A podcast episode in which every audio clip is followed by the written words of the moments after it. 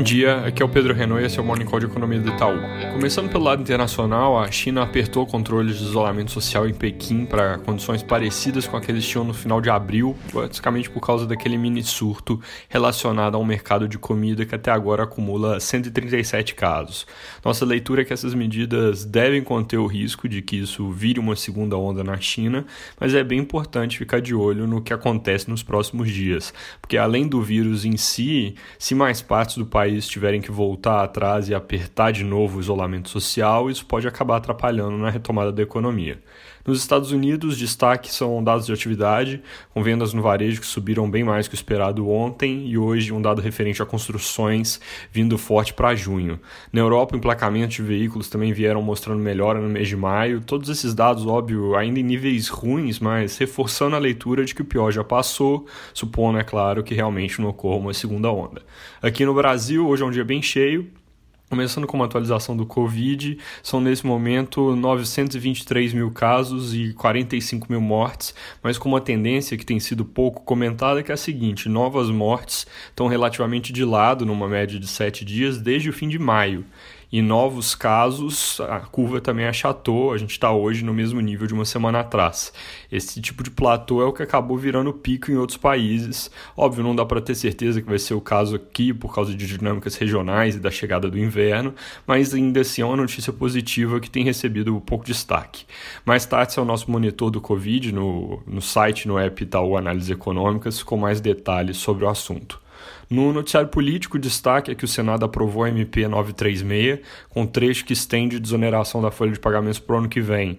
Então, se o presidente Bolsonaro não vetar, são 10 bi a mais de gasto para 2021, exatamente o tipo de risco que a gente tem alertado a respeito, que por causa da crise a gente acabe prejudicando a trajetória das contas públicas para além de 2020.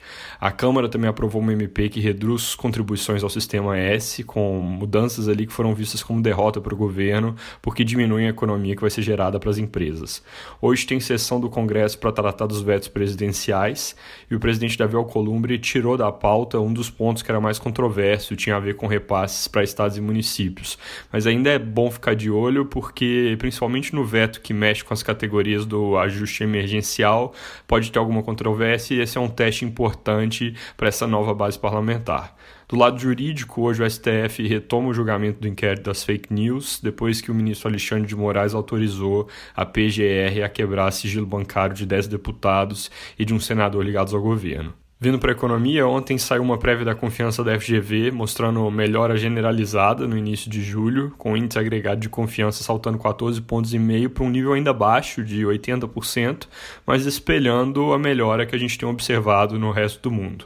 Hoje tem reunião do Copom e a nossa expectativa, consenso do mercado, é corte de 75 pontos. Isso leva a taxa Selic para 2,25% ao ano.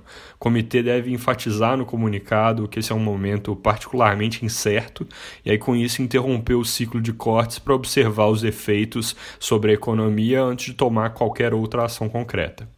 Para terminar, acabaram de sair os números sobre o setor de serviços em abril. Ele veio com queda de 17,2% no ano contra ano, isso um pouco pior que o consenso de mercado, que era recuo de 16,5%. Reverte um pouco as surpresas positivas com produção industrial e vendas no varejo que saíram recentemente, mas ainda assim o resultado do mês deve acabar sendo menos negativo do que se esperava até pouco tempo atrás. É isso por hoje, bom dia.